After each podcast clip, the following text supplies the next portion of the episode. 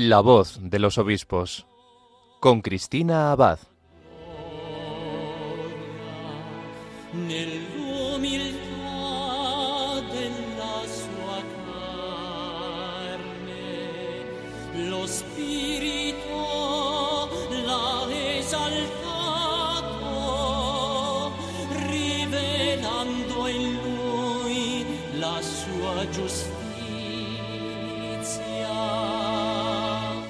Buenas noches, querida familia de Radio María. Un cariñoso saludo de quien les habla, Cristina Abad. Bienvenidos a este nuevo programa de La Voz de los Obispos. Como cada 15 días nos reunimos aquí, en la emisora de la Virgen, para acercarnos un poco más a las vidas de nuestros obispos, a la experiencia de su ministerio y para dar a conocer las noticias de sus diócesis y sus mensajes. Bueno, ¿y a dónde nos van a llevar esta noche las ondas de Radio María? Pues nos vamos a trasladar hasta tierras aragonesas.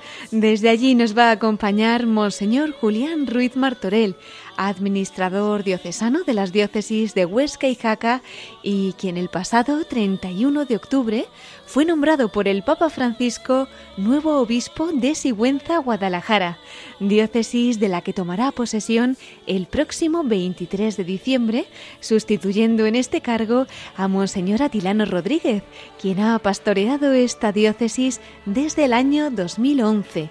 Esta noche tendremos la oportunidad de conocer a Monseñor Ruiz Martorell y que comparta con nosotros parte de esa maravillosa historia que el Señor ha ido obrando en su vida, esa experiencia de su ministerio y tendremos también ocasión de que nos cuente cómo ha recibido la noticia de su nombramiento y qué espera de esa nueva misión que el Señor le ha encomendado. En nuestra sección de episcoflases les informaremos de más noticias de nuestros obispos y finalmente concluiremos nuestro programa como siempre, desde el corazón de María. Tendremos nuevamente el testimonio de nuestro obispo protagonista de hoy, Monseñor Julián Ruiz Martorell, obispo electo de Sigüenza, Guadalajara y administrador diocesano de las diócesis de Huesca y Jaca. Bueno, pues vamos a pedirle a la Virgen que nos acompañe también durante nuestro programa y de su mano comenzamos La voz de los obispos.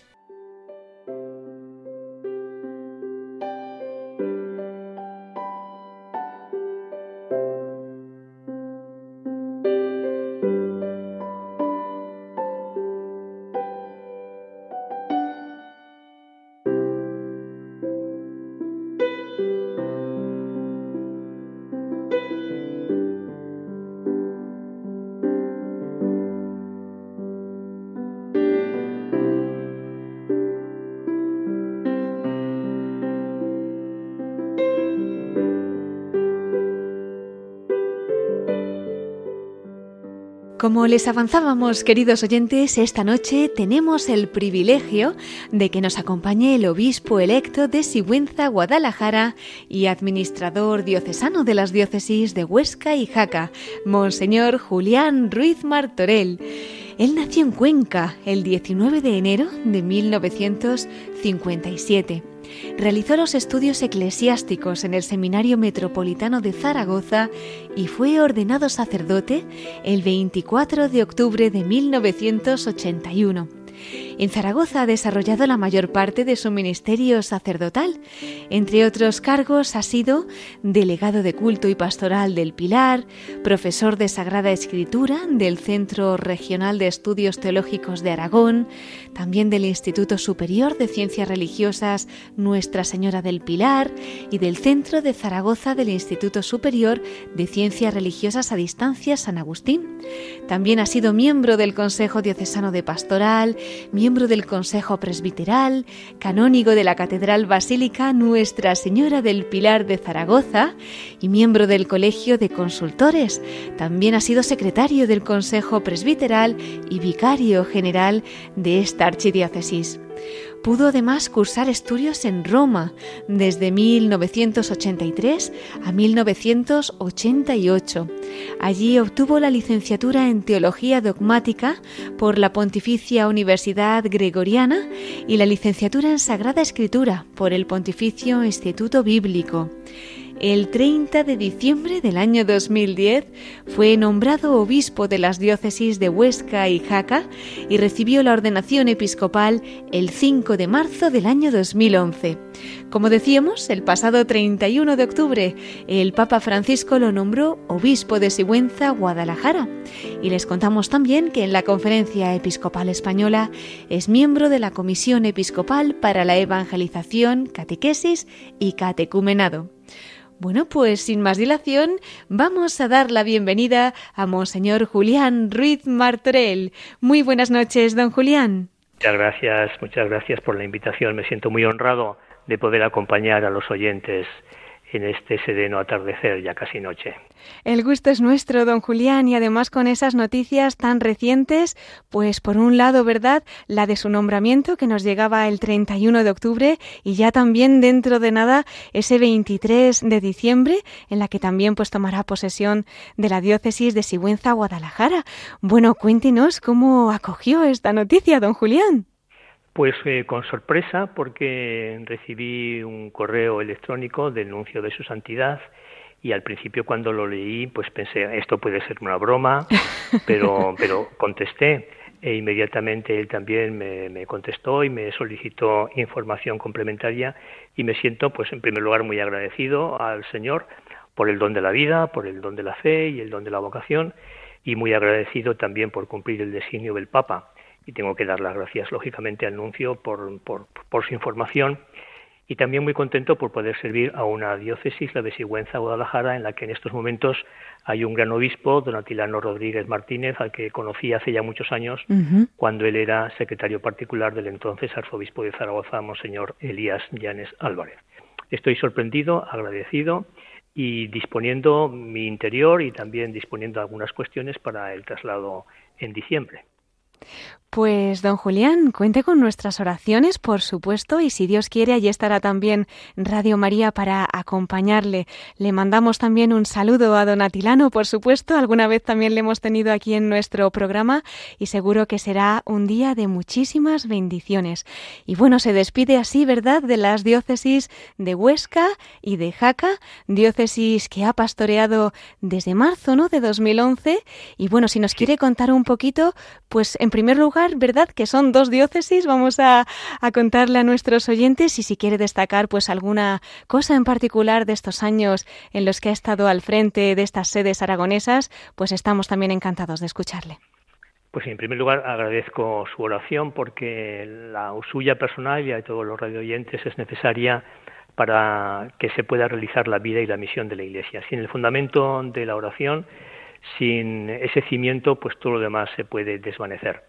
He servido durante 12 años y casi nueve meses, en diciembre hará nueve meses, a las diócesis aragonesas de Huesca y Jaca, que tienen una peculiaridad. Están las dos integradas en la comunidad autónoma de Aragón, pero Huesca pertenece a la provincia eclesiástica de Zaragoza, que integra Barbasto Monzón, Huesca, Tarazona, Teruel y Albarracín y Zaragoza, y Jaca, siendo Aragón, pertenece a la provincia eclesiástica de Pamplona y Tudela, que integra las diócesis de San Sebastián, Alzaba-Logroño, Pamplona y Tudela y Jaca. He tenido la ventaja de contar con excelentes arzobispos, tanto en Zaragoza como en Pamplona. Y las reuniones pues han sido periódicas, tanto los encuentros de obispos y vicarios de Zaragoza como los encuentros de obispos de la provincia eclesiástica de Pamplona y Tudela. La provincia de Huesca tiene tres diócesis. Barbastro Monzón al este, en el centro Huesca y al oeste Jaca. Pero Jaca también incluye una parte de la provincia de Zaragoza. Zaragoza termina en un pico que conecta con Navarra y ese pico geográfico, eh, esos pueblos son de la diócesis de Jaca. Desde Salvatierra, pasando por eh, Sor del Rey Católico, un castillo, Luesia, seguramente a muchos radioyentes esto no les suena, pero he tenido el privilegio de desplazarme pues por estas zonas que son bellísimas. La provincia de Huesca es un encanto de la naturaleza, pero sobre todo he tenido oportunidad de conocer personas extraordinarias, santos y santas de lo que el Papa Francisco denomina la santidad de la puerta de al lado, la clase media de la santidad, personas generosas, entregadas, testigos del Evangelio, con una gran actitud misionera. En concreto, la diócesis de Jaca ha tenido muchos misioneros a lo largo de la historia, también Huesca. Han sido diócesis muy generosas donde el Señor ha suscitado muchas eh, vocaciones misioneras y donde ha habido respuestas de corazón, de entrega, durante muchos años en terreno de misión. Pues bien interesante este mapa que nos ha dibujado desde los corazones de esas diócesis de Huesca y de Jaca y seguro que pues todas estas personas tan buenas, tan santas que ha ido conociendo se las llevará en su corazón allá donde le envíe el Señor y esa huella pues quedará para siempre. No sé, don Julián, si en algún momento pues de su sacerdocio, de su ministerio, usted llegó a pensar que quizá el Señor le enviaría a estas tierras y que le destinaría a ser obispo elevándolo a la plenitud del sacerdocio? Pues eh, no, porque eh, yo nací en Cuenca, donde nacieron también todos eh, mis hermanos, somos ocho de familia, pero en un momento concreto, tras la muerte de mi padre, mi madre que era enfermera, decidió trasladarnos a una ciudad donde hubiese universidad. Ella había estudiado en Madrid, existía también la posibilidad de ir a Valencia y la otra posibilidad era ir a Zaragoza y allí es donde nos trasladamos, así es donde hemos vivido y yo he estudiado en el Seminario Metropolitano de Zaragoza, he hecho los estudios en el Centro Regional de Estudios Teológicos de Aragón, de Zaragoza. Me sentía muy integrado.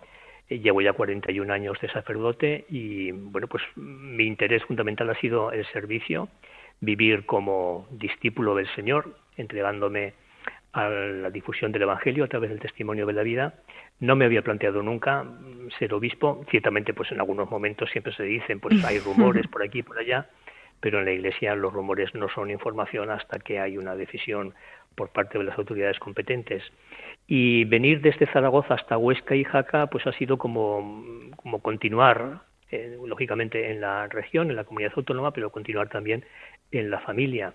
Yo he tenido frecuentes contactos, o había tenido frecuentes contactos con los sacerdotes tanto de Huesca como de Jaca, eh, porque algunos de ellos habían sido discípulos de un servidor y en otros casos pues también me había desplazado yo para la formación permanente, no me resultaba ajeno. Como tampoco me resulta ajeno volver ahora a Sigüenza, Guadalajara, que pertenece a la comunidad autónoma donde un servidor nació. Claro. Y don Julián, ¿cuándo supo que el Señor le, le, llamaba ¿no? a entregarse a él pues para siempre como, como sacerdote? Pues esto fue a raíz de unos ejercicios espirituales, tendría yo aproximadamente 15 años, y un sacerdote me dijo, ¿y tú no has pensado en ser sacerdote?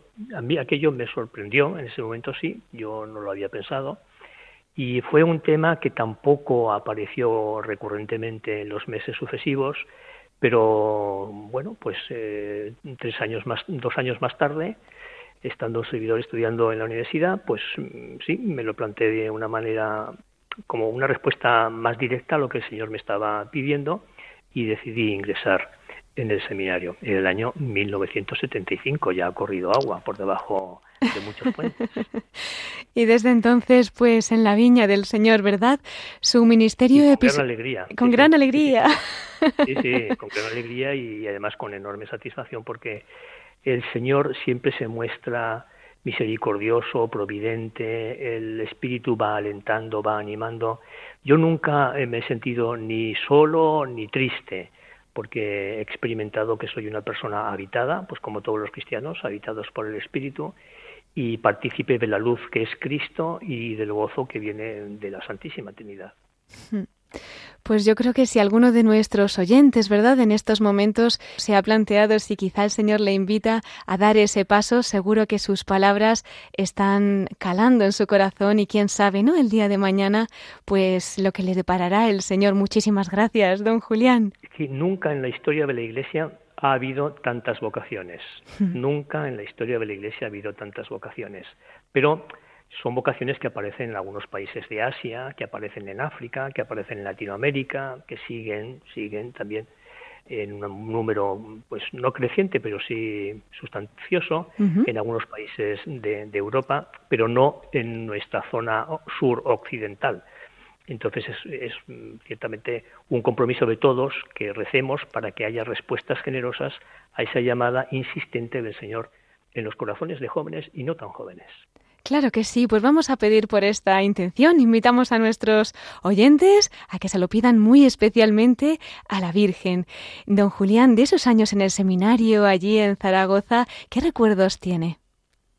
Pues fueron seis años eh, donde hubo un excelente ambiente de fraternidad, un crecimiento lógicamente en la fe, un asentamiento del mensaje a través del estudio, una participación en la pastoral, en el compromiso pues limitado pero pero de aprendizaje en mi condición de, seminarista. Yo mm, guardo un gratísimo recuerdo de aquellos años desde 1975 hasta que fui ordenado sacerdote el 24 de octubre del año 1981 como recuerdo también pues muy gratamente los dos primeros años de ministerio en que fui destinado a dos pueblecitos a 33 kilómetros de Zaragoza, que luego se ampliaron a tres más, ya en previsión de que estaba destinado, me habían eh, ofrecido la posibilidad de estudiar en Roma. Son los años que recuerdo con mayor intensidad porque fueron tremendamente ilusionantes y gozosos para mí. Bueno, y efectivamente nos ha hablado de Roma. En la ciudad eterna también tuvo la oportunidad de estudiar, creo que estuvo de capellán también con unas monjitas, ¿no? ¿Qué experiencia pues tuvo de, de aquella época? Bueno, pues eh, estudié en primer lugar teología dogmática en la Pontificia Universidad Gregoriana y después estudié Sagrada Escritura en el Pontificio Instituto Bíblico. Los estudios en Roma se suelen realizar pues eh, por distintas motivaciones. En algunos casos, eh, como era el de un servidor y también de otros, pues para completar inmediatamente los estudios. Yo no tenía más que dos años de experiencia sacerdotal en otros casos, después de 10, 12 años, los obispos deciden que los sacerdotes se reciclen y en otros casos, a lo mejor, pues después de un periodo más largo, a lo mejor concluir los estudios. Yo tuve oportunidad de ir allí y fundamentalmente mi recorrido era del Pontificio Colegio Español a la universidad, a las universidades, ida y vuelta. Pero se me ofreció la posibilidad de colaborar con unas religiosas las religiosas bautistinas o baptistinas, que diríamos en español, de San Juan Bautista, una congregación que había surgido en Nápoles, que se dedicaban a la enseñanza, que se dedican a la enseñanza y a la sanidad. tienen una sede, eh, la Casa General y, un, y también una clínica muy cerca del Colegio Español en Roma. Y allí estuve con, con ellas celebrando la Eucaristía todas las mañanas y luego por la tarde, a las 5 de la tarde, acudiendo para la exposición del Santísimo durante los cinco cursos prácticamente que estuve allí en Roma. Una experiencia también muy, muy hermosa, porque los sábados, los domingos, perdón, después de celebrar la Eucaristía, tenía oportunidad de escuchar eh, en confesión durante cuatro horas a las personas que iban allí, que eran desde jóvenes, niños, eh, pacientes, eh, militares, de todo. Cuatro horas que a mí me sirvieron mucho para para afianzar el italiano, para conocer el alma humana y para descubrir que un sacerdote cuando está sentado en el confesonario a veces tiene que descubrirse por la sensibilidad del alma de aquellas personas que están arrodilladas delante del Señor. Decir, bueno, pues esta persona, pues qué sensibilidad, qué detalles. Recuerdo un caso muy interesante de un niño al que yo le dije, ¿y qué ha dicho el Evangelio de hoy? Los eh, niños italianos pues tienen una formación humanística sólida y entonces el niño me repitió el Evangelio prácticamente de memoria. Se le había grabado en, su retina infantil y me lo repitió, pues sí, son impresionante. Sí, sí, sí. se me quedó también a mí muy grabado. Cuánto tenemos que aprender de los niños, ¿verdad? Pues damos gracias a Dios, ¿verdad? También por esos años allí en Roma, con esta comunidad de religiosas, con esos niños, con todas esas almas a las que ha acompañado. Y bueno, pues pensando un poquito también en su ministerio sacerdotal, ¿no? Eh, la mayor parte de él pues lo ha desarrollado allí en Zaragoza, junto a la Virgen del Pilar, bueno, que además está en su escudo episcopal reflejada, ¿verdad? Si hay alguna experiencia en particular, algo que quiera destacar, pues también de esta archidiócesis en la que ha estudiado, pues ha ejercido también su ministerio sacerdotal, habrá acompañado a tantísimas personas, pues también somos todo oídos.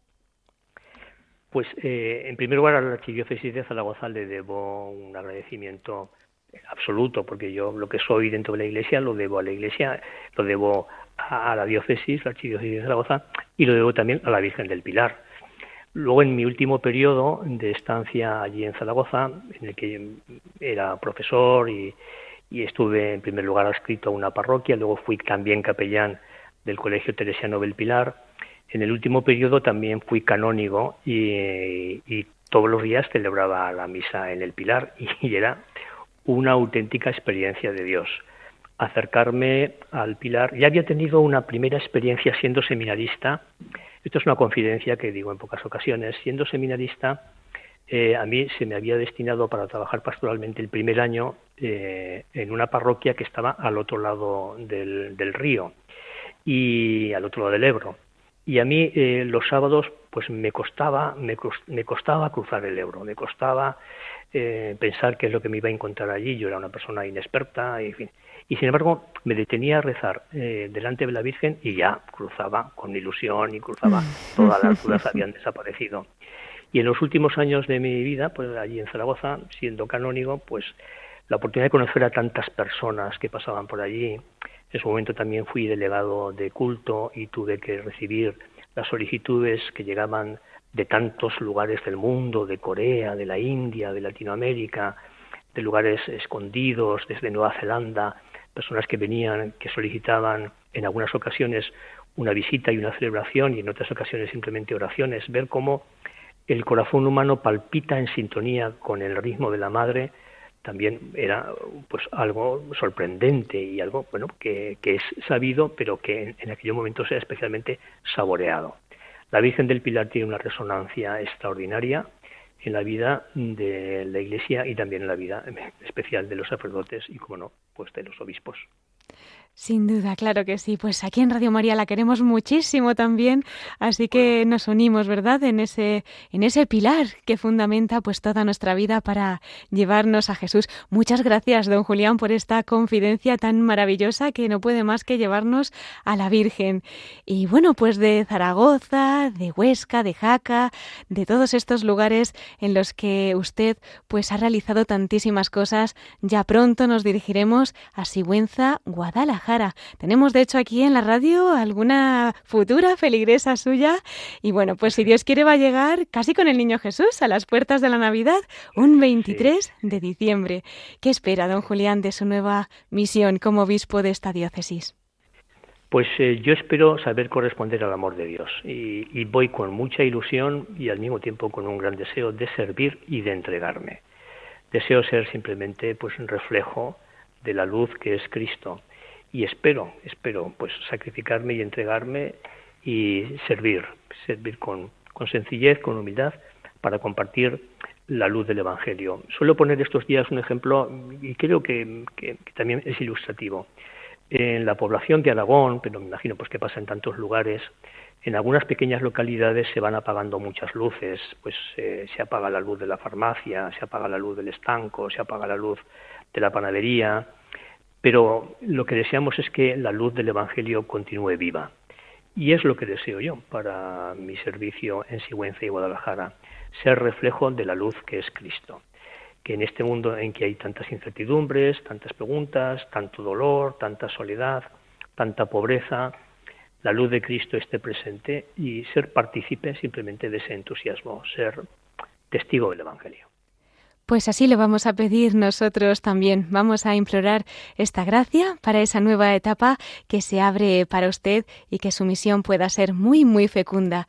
Y bueno, aquí en Radio María también nosotros queremos continuar la misión que la Virgen pues va realizando en tantos corazones para llevar a su Hijo a muchísimas almas. Si nos quiere dejar algún mensaje para nuestros voluntarios, oyentes, para este equipo que estamos aquí pues trabajando al servicio de la radio de la Virgen, pues se lo agradecemos muchísimo don Julián.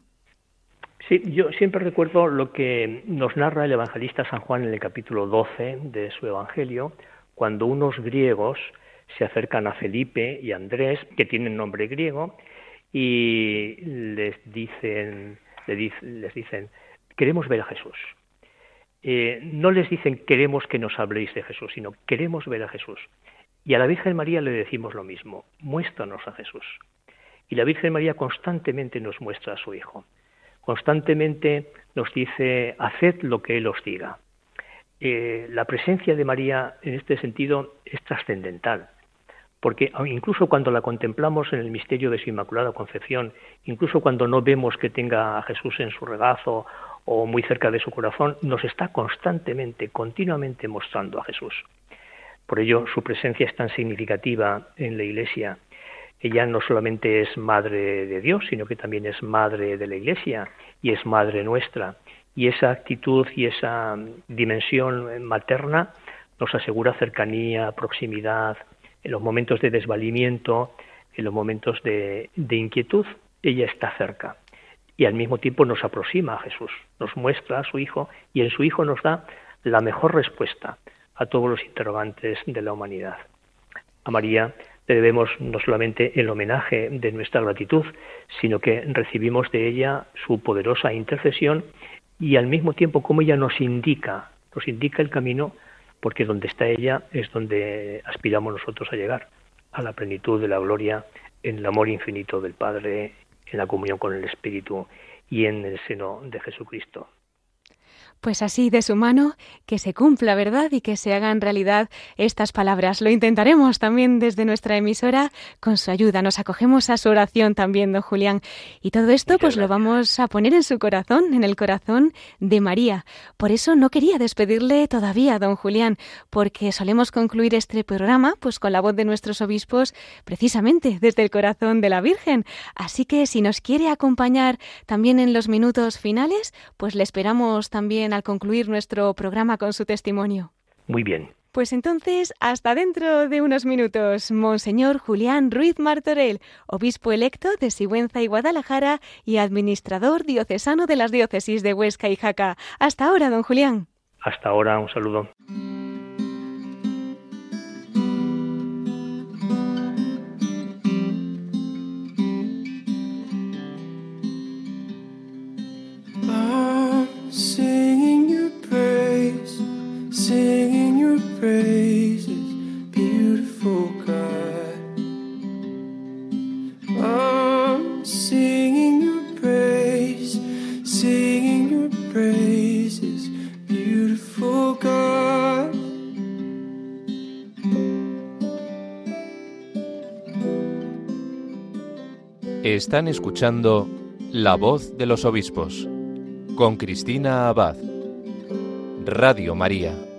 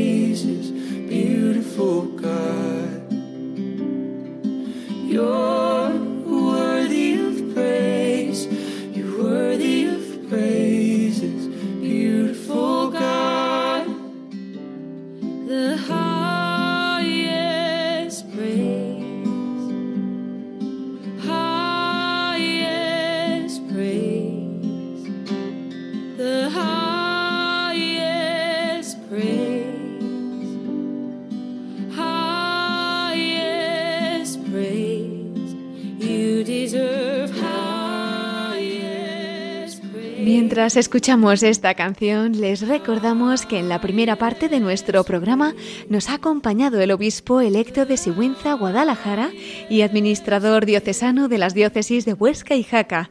Él nos ha contado cómo ha acogido esta misión que el Santo Padre le ha encomendado, ha compartido el testimonio de su vocación, la experiencia de su ministerio. Bueno, si alguno de ustedes no ha podido escuchar su entrevista, les recordamos que en nuestro podcast están todos nuestros programas. No obstante, todavía podremos escucharlo una vez más porque nos va a acompañar también al final del programa en nuestra sección dedicada al corazón de la Virgen, en la voz de los obispos desde el corazón de María. Pero antes vamos a dar paso a más noticias de nuestros obispos en nuestros episcoflases.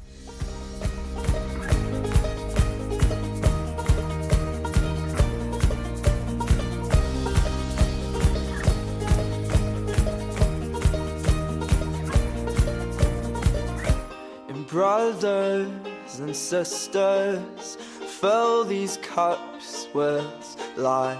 Please forgive them, cause they know not their lives. So take these words and make them right. So one day you and I will write our names in the sky. We'll confide, and I'll find mine on the side. Entramos, queridos oyentes, en nuestra sección de Episcoflases. Bueno, como saben, en esta sección nos suele acompañar nuestro colaborador especial, Miquel Bordas, pero últimamente lo tenemos de viaje, así que a la espera de que pronto pues pueda acompañarnos en nuestros micrófonos, una servidora les contará algunas de las noticias de nuestros obispos, como solemos hacer en esta sección. Bueno, antes de nada vamos a unirnos en oración porque mañana comenzarán nuestros obispos su asamblea plenaria en la Conferencia Episcopal Española. Les iremos informando aquí en nuestros informativos en Radio María y por supuesto encomendamos esta reunión que se celebrará en Madrid hasta el viernes. Y ahora vamos a cambiar de tema para recordar que desde nuestro último programa el Papa Francisco ha nombrado un nuevo obispo para nuestra Iglesia española, concretamente para la Archidiócesis de Pamplona y la Diócesis de Tudela. Él es el sacerdote mercedario Florencio Roselló Avellanas, actualmente director del Departamento de Pastoral Penitenciaria de la Conferencia Episcopal Española. Va a sustituir en este cargo a Monseñor Francisco Pérez González, muy querido también en esta casa, ¿verdad? Él seguirá al frente como administrador apostólico hasta la toma de posesión del nuevo arzobispo. Les vamos a recordar que el arzobispo electo de Pamplona, Monseñor Florencio Rosselló, nació el 10 de enero de 1962 en Alcorisa, en Teruel. Ingresó en el Seminario Menor de los Padres Mercedarios en Reus, en Tarragona, el 22 de septiembre de 1973. Al finalizar los cursos de BUP, pasó al noviciado y en el monasterio de Santa María del Olivar tomó el hábito, y esto fue un 10 de agosto de 1979. Emitió su primera profesión religiosa el 15 de agosto de 1980, fiesta de la Virgen Nuestra Señora de la Asunción. Ese mismo año entró en la comunidad de Molins de Rey en Barcelona. Allí cursó COU. En 1981 Monseñor Florencio Rosselló se trasladó al monasterio del Puig en Valencia, donde inició los estudios eclesiásticos de filosofía y teología. Los cuatro primeros cursos los realizó en la Facultad de Teología San Vicente Ferrer de los religiosos dominicos y ya el último curso en la Facultad de Teología de Cataluña San Paciano de Barcelona. Obtuvo la licenciatura allí de estudios eclesiásticos. Emitió su profesión solemne el 7 de diciembre de 1985 en el Seminario Menor de los Mercedarios en Reus y fue ordenado sacerdote el 24 de agosto de 1986 en Alcorí, en Teruel. Ese mismo año realizó el primer curso de trabajo social en la Escuela Universitaria de Trabajo Social en Valencia.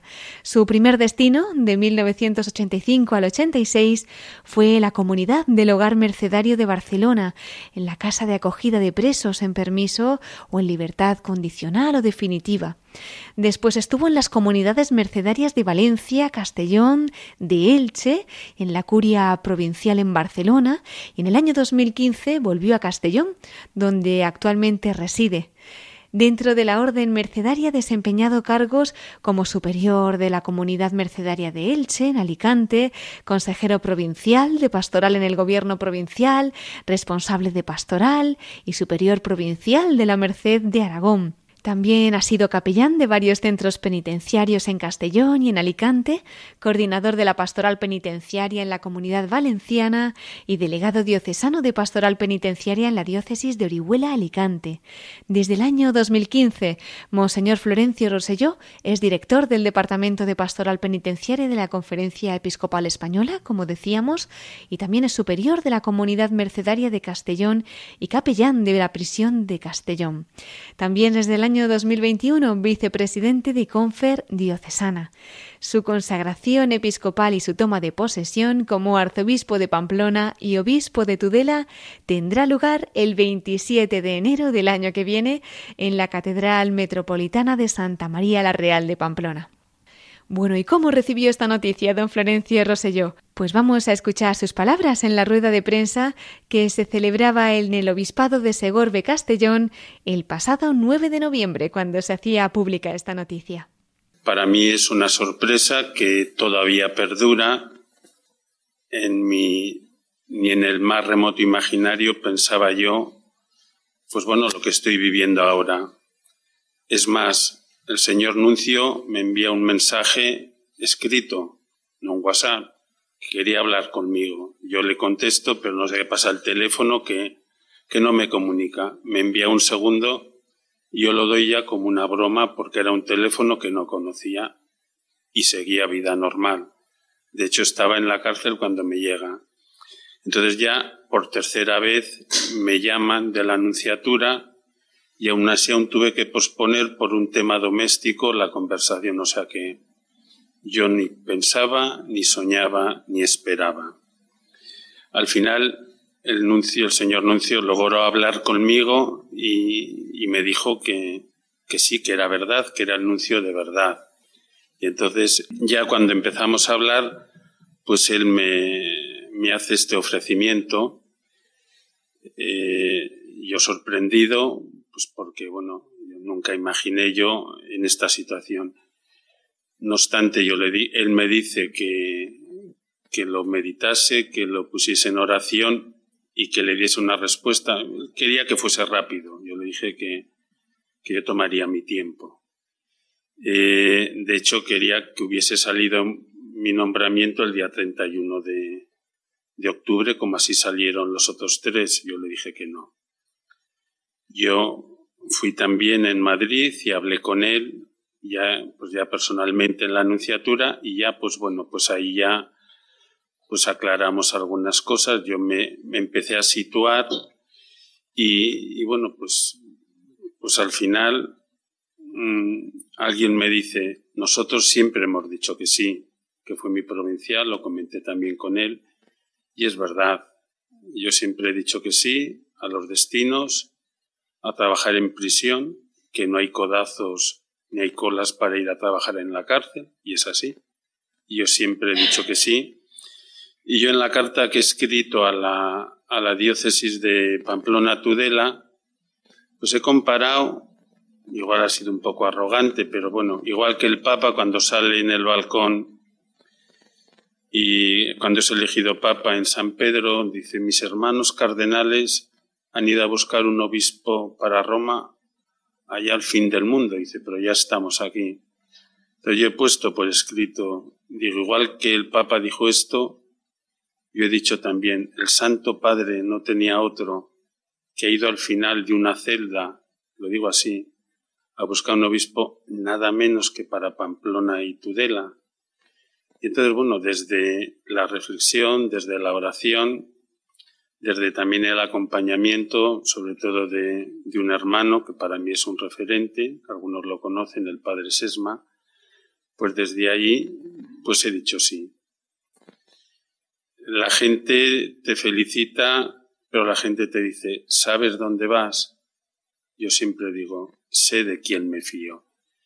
Y voy, como digo en la carta, con, con espíritu abierto, con corazón abierto pues para llenarlo de, nombres, de gente y de experiencia de aquella tierra de Navarra. Voy con las manos abiertas para estrecharla. Voy, quiero que la Iglesia de Navarra, como hasta ahora, siga siendo una iglesia en salida. Es una iglesia que tiene más de 500 misioneros fuera. Y una iglesia en salida, pero también una iglesia que acoja especialmente a los pobres, que tenemos muchos en nuestra sociedad y pongo que me gustaría que los pobres sintiesen también la iglesia como su casa. Yo mi vida siempre ha estado en este mundo. Quizás por eso sorprende también un poco este nombramiento. Soy mercedario, digo también que todo lo que debo, todo lo que soy, se lo debo a la merced y doy gracias a mis formadores, a, a los hermanos de comunidad, todos que he tenido. Aunque soy religioso, siempre mi ministerio ha estado al servicio de la Iglesia. No he trabajado nunca en una obra propia de la orden, quizás pues porque nosotros tenemos pocas, pero siempre ha sido o bien como ayudando vicario en parroquia o bien en la cárcel, sobre todo en dos iglesias diocesanas, Segorbe Castellón, Orihuela Alicante, y en España pues en la conferencia en la conferencia episcopal. Entonces, para mí hay, le decía don Casimiro, tres obispos que me han ayudado, me han marcado y les agradezco. Alguno ya fallecido, don José María Cases, que me trató como a un hijo cuando yo estuve aquí, don Victorio en, en Alicante, Orihuela Alicante, además de que era de Teruel, un hombre muy sensible a toda la realidad que yo vivía, y don Casimiro, que en ocasiones me ha tratado casi como un hermano.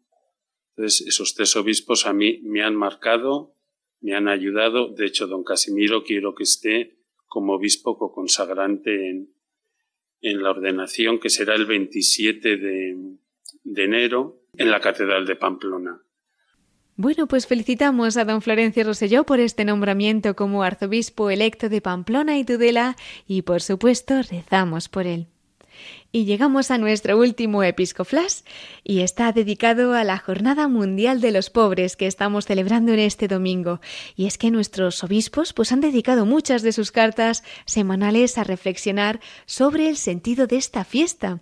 Así que vamos a escuchar ahora una de ellas, concretamente la del obispo de Córdoba, Monseñor Demetrio Fernández.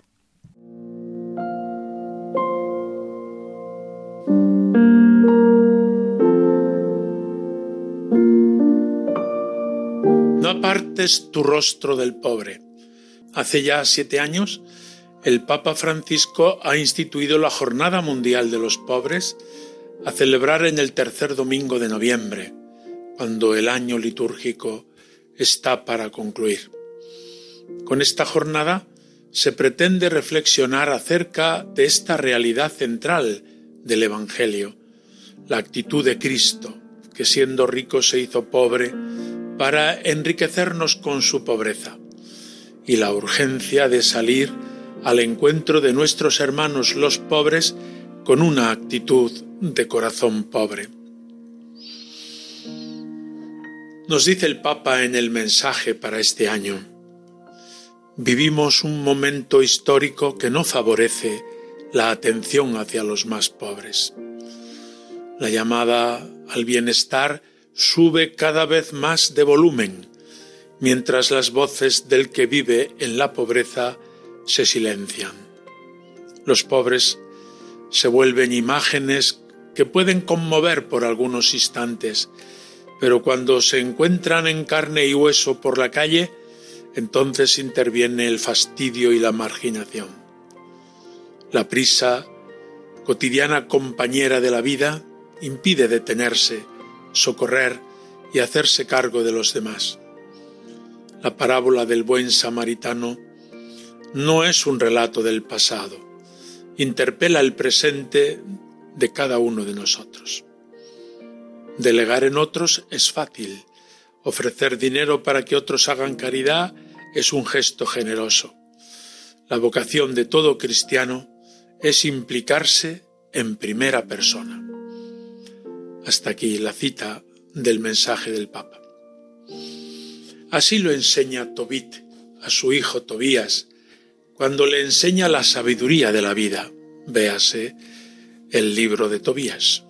El hijo Tobías se abre a una vida nueva en la que tiene que construir su futuro, encontrar trabajo, elegir esposa, librarse de distintos peligros y para todo eso recibe de su padre una consigna, no apartes tu rostro del pobre. El padre Tobit le había dado ejemplo, socorriendo a los pobres, enterrando a los muertos, haciendo el bien a su alrededor. Es la mejor manera de transmitir un estilo de vida, con el propio ejemplo. Para la jornada de este año, este es el lema tomado de Tobit. Nos recuerda el Papa que la continua llamada al bienestar y al consumo sube cada vez más el volumen. Ahora que se acercan las Navidades, todo el mundo piensa cuánto va a gastar para pasar bien las fiestas. Apenas se piensa en tantas personas que precisamente llegadas estas fiestas nos gritan sin palabras cómo es nuestra vida. Las imágenes de los pobres nos conmueven, pero tenemos tanta prisa que no nos da tiempo a detenernos para escuchar sus necesidades. Delegar en otros es fácil. Dar una limosna es un buen gesto, pero la realidad de los pobres ante esa realidad de los pobres, un cristiano tiene que implicarse en primera persona, tiene que tocar la carne de la pobreza en directo. Se trata en esta jornada de poner a los pobres en el centro de la vida de la Iglesia e interrogarnos cada uno qué lugar ocupan los pobres en nuestra vida, hasta qué punto somos sensibles a sus necesidades, hasta qué punto nos dejamos interpelar por sus carencias, invitándonos a nosotros al despojamiento de tantas cosas superfluas.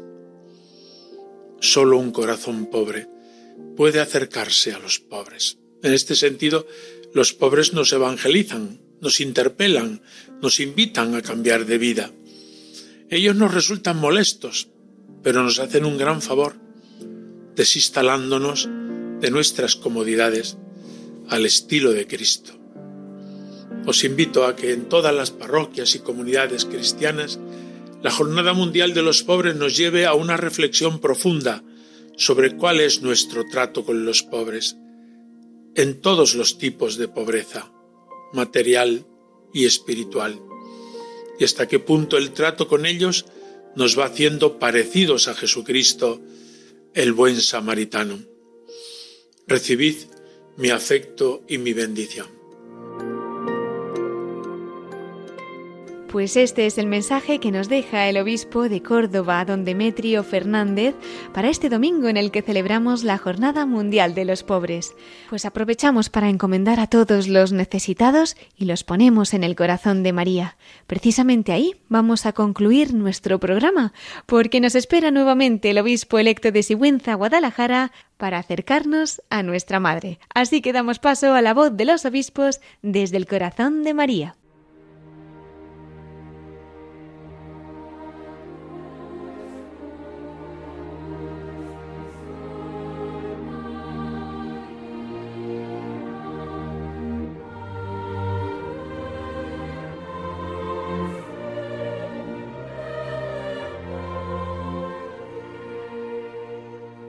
Pues queridos oyentes, entramos ya en nuestra sección final del programa, La voz de los obispos desde el corazón de María.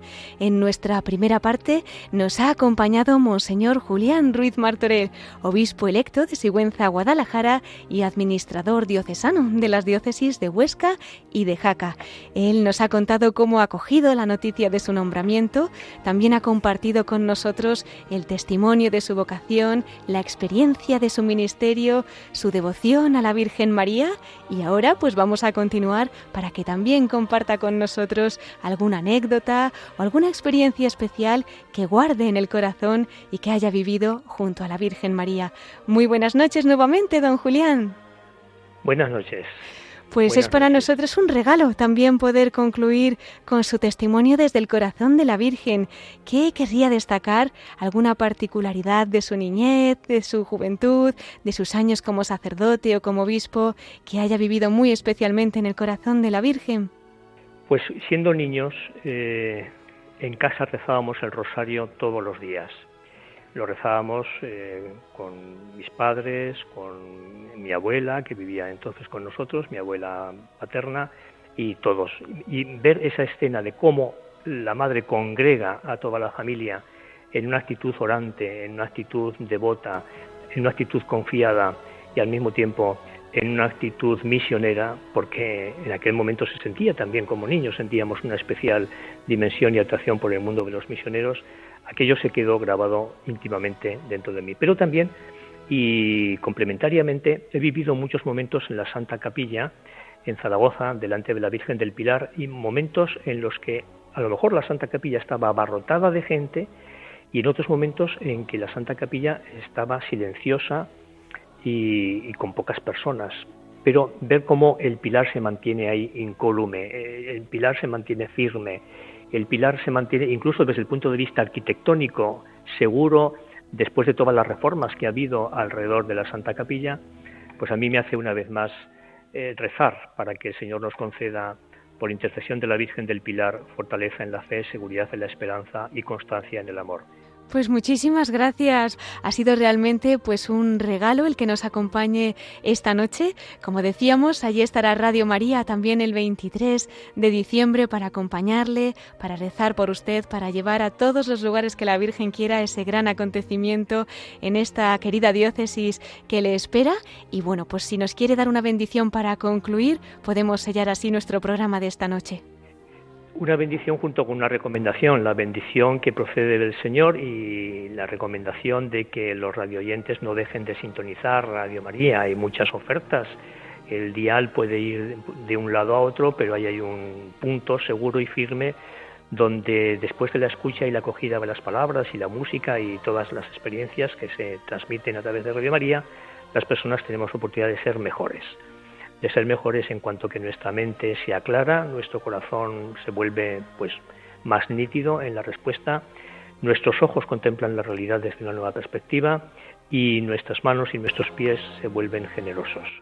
La bendición del Señor es lo que yo deseo para todos los radioyentes de Radio María y al mismo tiempo para todas las personas, los técnicos, los voluntarios, los socios, los donantes, todas aquellas personas que contribuyen con su generoso tiempo y con su dedicación solícita a hacer que a través de las ondas se transmita un mensaje que supera la superficialidad, que vence el tedio y que ilumina en medio de la noche con una cálida luz. Amén. Pues muchísimas gracias por todo, don Julián. Ya sabe que aquí en Radio María tiene su casa. Muchas gracias, muchas gracias. Le esperamos cuando quieran nuestros micrófonos y por supuesto aquí en nuestra sede. Su visita siempre será un regalo aquí en la Casa de la Virgen. Gracias igualmente. Hasta pronto, Monseñor Julián Ruiz Martorell, obispo electo de Sigüenza, Guadalajara y administrador diocesano de las diócesis de Huesca y Jaca. Adiós, un saludo. Un saludo.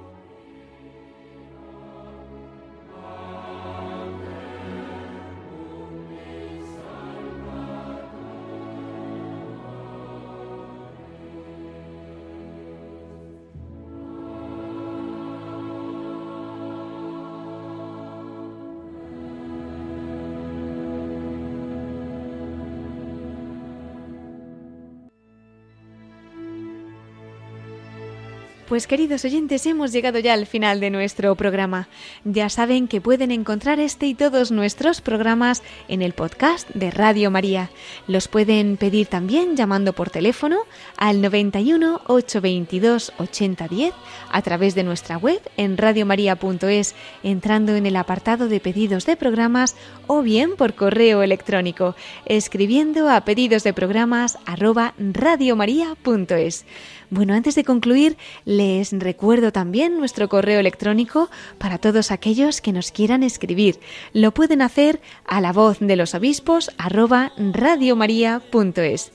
Pues agradecemos una vez más al obispo electo de Sigüenza, Guadalajara y administrador diocesano de las diócesis de Huesca y de Jaca, Monseñor Julián Ruiz Martorell, el que amablemente nos haya acompañado en este programa y haya compartido con nosotros parte de esa historia que el Señor ha realizado y está realizando en su vida a través de su ministerio. Muchísimas gracias también a todos ustedes, queridos oyentes, cómo no, por habernos acompañado esta noche y ahora pues les invito a seguir en la emisora de la Virgen con las noticias que les ofreceremos en el informativo de Radio María. Se despide Cristina Abad, hasta dentro de 15 días, si Dios quiere, a la misma hora, a las 9 de la noche, las 8 en Canarias, siempre con María. Nos volvemos a encontrar en dos semanas. Hasta entonces, en la voz de los obispos.